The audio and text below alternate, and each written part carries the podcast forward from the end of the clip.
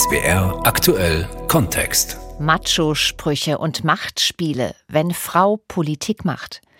Quotenschlampe, hässliche Fotze, wo hat die denn ihre Brüste gelassen? Ein kleiner Auszug der vergleichsweise harmlosen Sorte aus dem Sprücherepertoire von Männern. Männer, Kollegen, die sich an Politikerinnen abarbeiten. Das ist einer von vielen Gründen, warum Frauen in der deutschen Politik, vor allem der Kommunalpolitik, deutlich in der Unterzahl sind.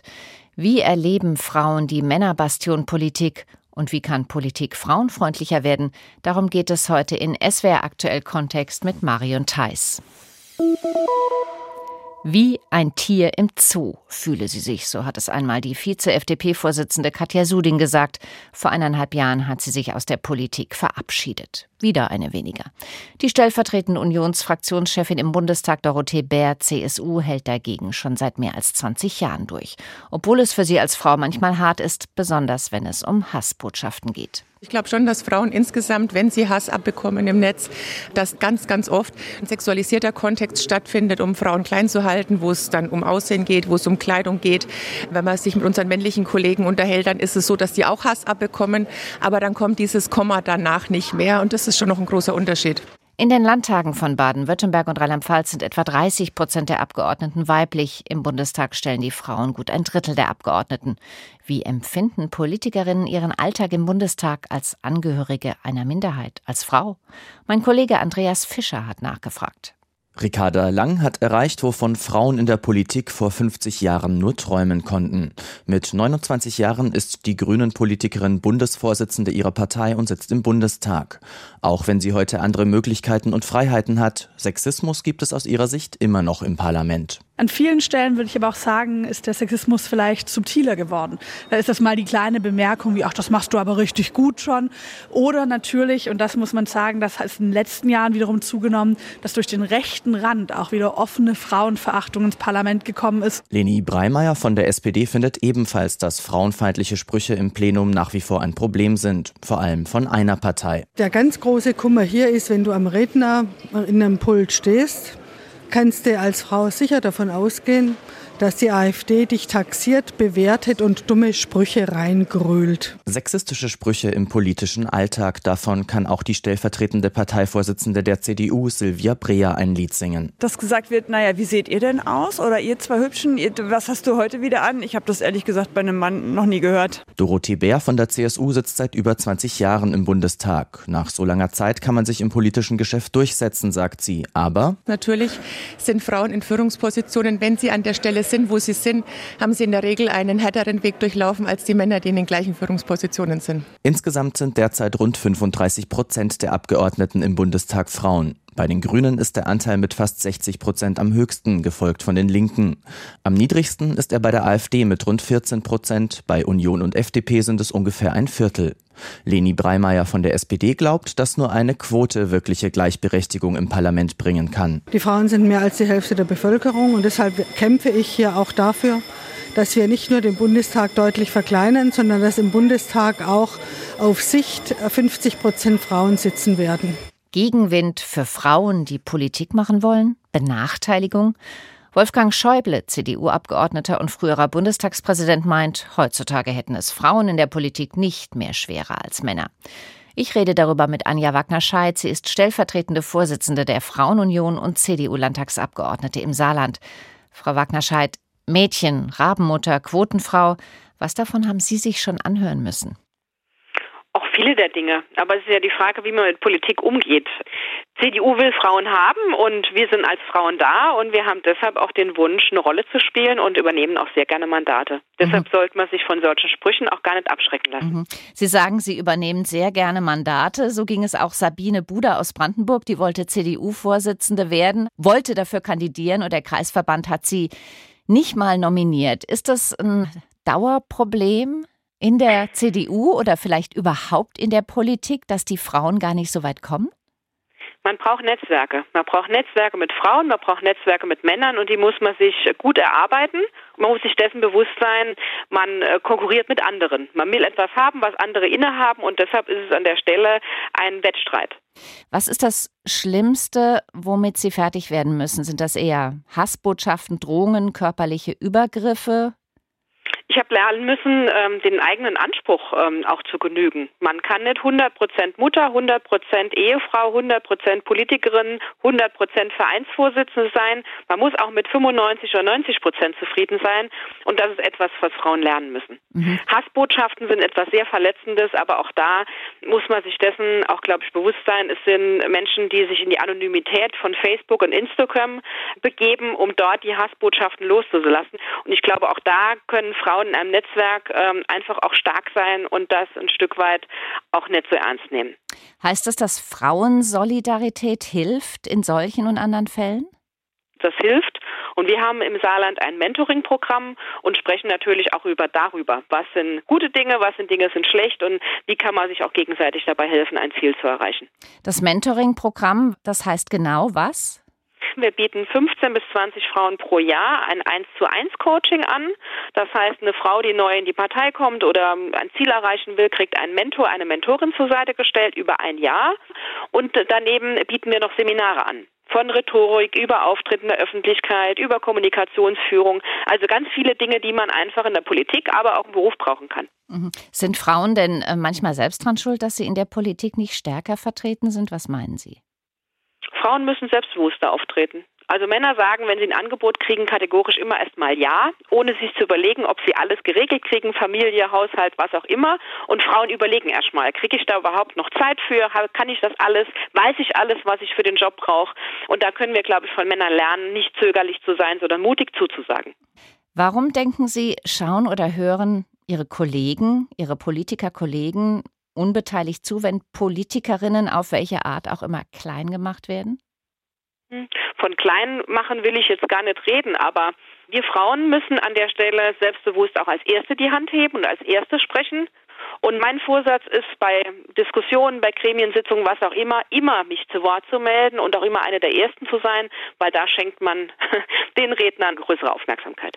Das heißt, wenn ich das richtig höre, Sie müssen sich deutlich mehr anstrengen als Ihre männlichen Kollegen. Es ist ein Teil des Spiels.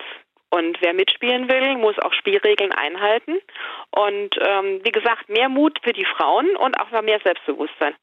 Anja Wagner-Scheidt, stellvertretende Vorsitzende der Frauenunion und CDU-Landtagsabgeordnete im Saarland.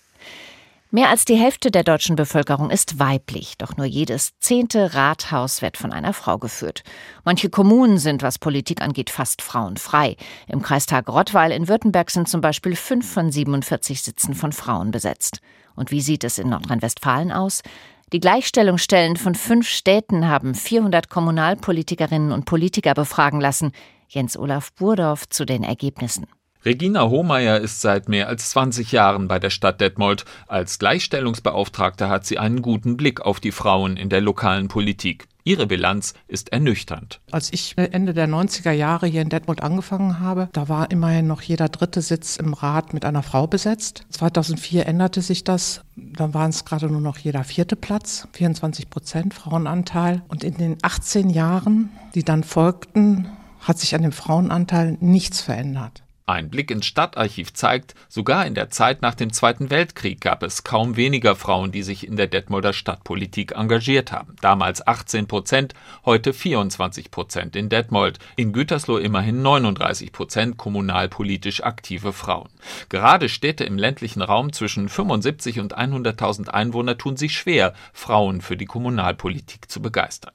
Dabei spielt die soziale Kontrolle im eher dörflichen Milieu auch heute noch eine große Rolle, weiß Regina Hohmeier. Naja, wenn eine junge Mutter mit einem akademischen Hintergrund sich rechtfertigen muss in ihrem Umfeld, warum sie ihr Kind in eine, in eine Ganztagsbetreuung gibt, dann gibt es Stirnrunzeln auf der einen Seite und Nicken auf der anderen Seite. Und das ist, glaube ich, im ländlichen Raum nochmal eher so ein Thema. Oder denken Sie allein an das Thema Pflege. Was es für Frauen bedeutet, wenn sie sagen, ich kann meine Eltern oder Schwiegereltern nicht pflegen. Die Akzeptanz einer solchen Aussage ist in einem großstädtischen Milieu, wo eine weniger soziale Kontrolle ist, wo es weniger da drauf geachtet wird, ein ganz anderes als in einer kleineren Kommune oder einer ganz kleinen Kommune. Wie schätzen aktive und ehemalige Kommunalpolitiker und Politikerinnen selbst ihr Engagement ein und was muss besser werden, damit mehr Frauen in die Politik vor Ort gehen?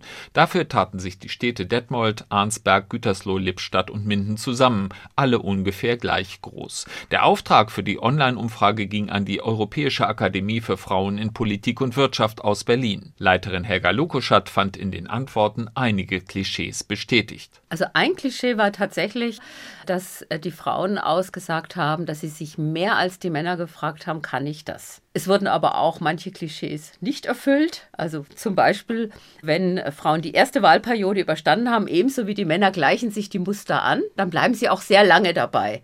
Überraschend fand ich tatsächlich, wie stark manchmal die Wahrnehmungen von Frauen und Männern bei der gleichen Frage, wie stark die voneinander abweichen. Also ein ganz großer Teil der Frauen sagt zum Beispiel, an sie werden andere Erwartungen gerichtet. Bei den Männern genau umgekehrt. Nein, wir haben die gleichen Erwartungen zu erfüllen. Also wirklich richtig spiegelbildlich. Es gibt noch viel zu tun, um das Ehrenamt der Kommunalpolitikerin für Frauen attraktiver zu machen. Wir reden über Frauen in der Politik, Frauen, die in der Öffentlichkeit stehen als Abgeordnete, Stadträtin oder Bürgermeisterin. Meine Gesprächspartnerin ist Helga Lukoschat. Sie ist, wie gerade erwähnt, Vorstandsvorsitzende der Europäischen Akademie für Frauen in Politik und Wirtschaft Berlin IAF. Sie ist außerdem Mitautorin der Untersuchung Parteikulturen und die politische Teilhabe von Frauen. Frau Lukoschat, ist Frau sein in der Politik anders als Mann sein? Ja, es ist definitiv anders.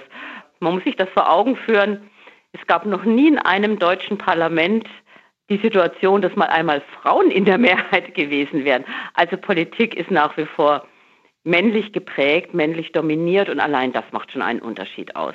In der Minderheit sein, das ist das eine. Ein gutes Drittel der weiblichen Bundestagsabgeordneten zum Beispiel hat schon mal körperliche Übergriffe erlebt, Hassmails, sexuelle Gewaltfantasien. Das ist schon fast normal an manchen Stellen. Was müssen Politikerinnen im Alltag aushalten?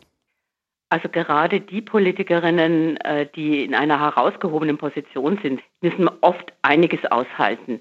Die politische Kultur ist auch nicht zuletzt durch die sozialen Medien und durch die Polarisierung in unserer Gesellschaft, insbesondere auch bei einer Partei wie der AfD, man kann sie da durchaus beim Namen nennen, das belegen auch unsere Studien, wirklich nochmal sexistischer geworden. Und da ist wirklich auch Unterstützung nötig. Die gibt es auch auf Bundes- und Landesebene, aber auf der kommunalen Ebene zum Beispiel bräuchte es auch noch stärker Beratung. Wie kann ich dagegen angehen, wenn solche äh, Shitstorms losbrechen etc. Kann man sich das eigentlich erklären, warum Frauen eher den Hass auf sich ziehen als Männer? Also unsere Untersuchung zeigt, dass auch äh, Männer sehr stark angegriffen werden, aber Frauen werden in sexualisierter Weise angegriffen. Sie erfahren eben eine Angriffe auf ihren Körper, auf ihr Geschlecht. Das sind ja Dinge, die von Beschimpfungen, Schimpfwörtern bis hin zu Androhung sexueller Gewalt reichen. Und das ist eben der Unterschied. Was einen unter Umständen auch tiefer trifft als eine andere Art von Beleidigung. Ja, das zielt ja sozusagen auf, auf, auf einen Kern einer, einer Identität. Und Klar, als Frau in der Politik muss ich schon auch wissen, das ist eine öffentliche Rolle, aber es braucht eben auch Strukturen in den Parlamenten und oder in den Parteien, die das eben auch bestmöglich auffangen, verhindern und dafür sorgen, dass es so wenig wie möglich vorkommt. Mhm. Weil das eine sind ja die sozialen Medien, aber das andere ist, was ja Frauen zum Teil innerhalb der eigenen Partei erleben, ja, von Konkurrenten oder eben von anderen Parteien oder bis hin, dass Lobbyisten zum Beispiel auch übergriffig werden und, und, und. Wo muss man sich als Frau gezielt, bewusst anders benehmen, als es ein Mann tut, vielleicht? Also man sollte sich über sein Verhalten schon bewusst sein, also eine Selbstreflexion, ein Wissen, wie trete ich auf in der Öffentlichkeit, aber ich finde, wir müssen eigentlich eine Stufe erreichen, wo auch Frauen ganz einfach ihre Persönlichkeit leben können und damit auch überzeugen können. Also eine Angela Merkel hat ja noch ihr Geschlecht sozusagen neutralisiert, ja, in ihren immer gleichen Hosen und Bläsern. Ich sehe das wirklich auch als Fortschritt, dass jemand wie, wenn ich jetzt ein Beispiel nennen soll, Annalena Baerbock auch mit einer durchaus weiblichen Kleidung und äh, auftritt, aber da auch trotzdem ernst genommen wird. Also Frauen müssen ja nicht die Kopien von Männern werden, sondern Frauen wie Männer sollen gute Politik machen. Mhm. Und Stimme und Kleidung und bestimmte Aussagen auf eine Art und Weise, die eher weiblich ist, das sollte einfach keine Rolle spielen. Das höre ich vielfach, dass die Stimme im politischen Raum auch sehr, sehr viel ausmacht an Überzeugungskraft. Da kann man aber auch dran arbeiten. Frau Lukoschat, Sie sagen, die Strukturen müssten sich ändern. Was genau müsste passieren? Also da brauchen wir einfach verschiedene Hebel. Wichtig ist es, rechtzeitig anzufangen, rechtzeitig Frauen anzusprechen, sie aufzubauen, insbesondere in den Wahlkreisen, damit sie eben auf aussichtsreichen Plätzen nominiert werden können.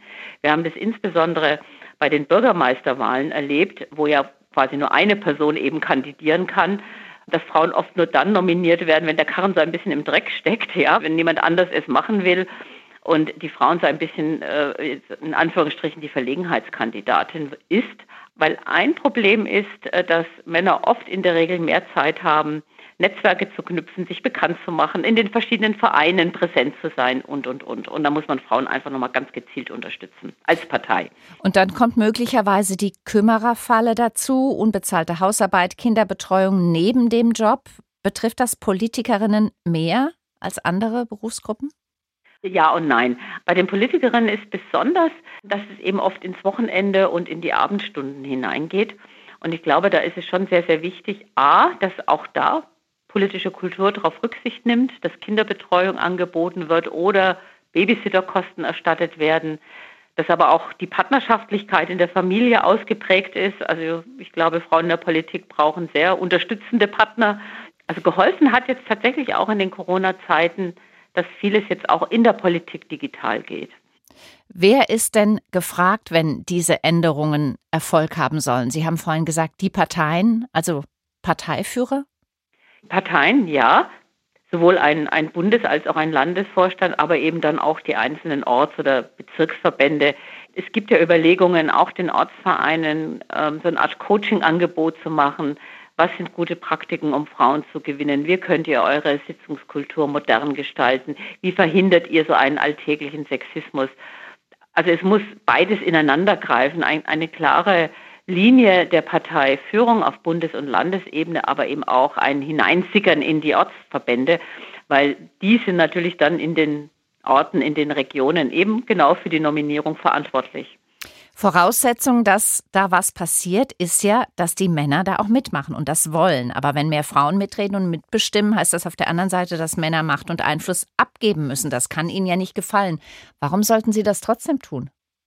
Ja, weil es insgesamt für die Parteien auch wichtig ist, sich entsprechend geschlechterparitätisch auch aufzustellen. Das sehen wir ja jetzt auch bei der CDU, dass sie auch die Stimmen von Frauen verlieren, wenn sie sich da nicht auch ein ganzes Stück weiterentwickeln.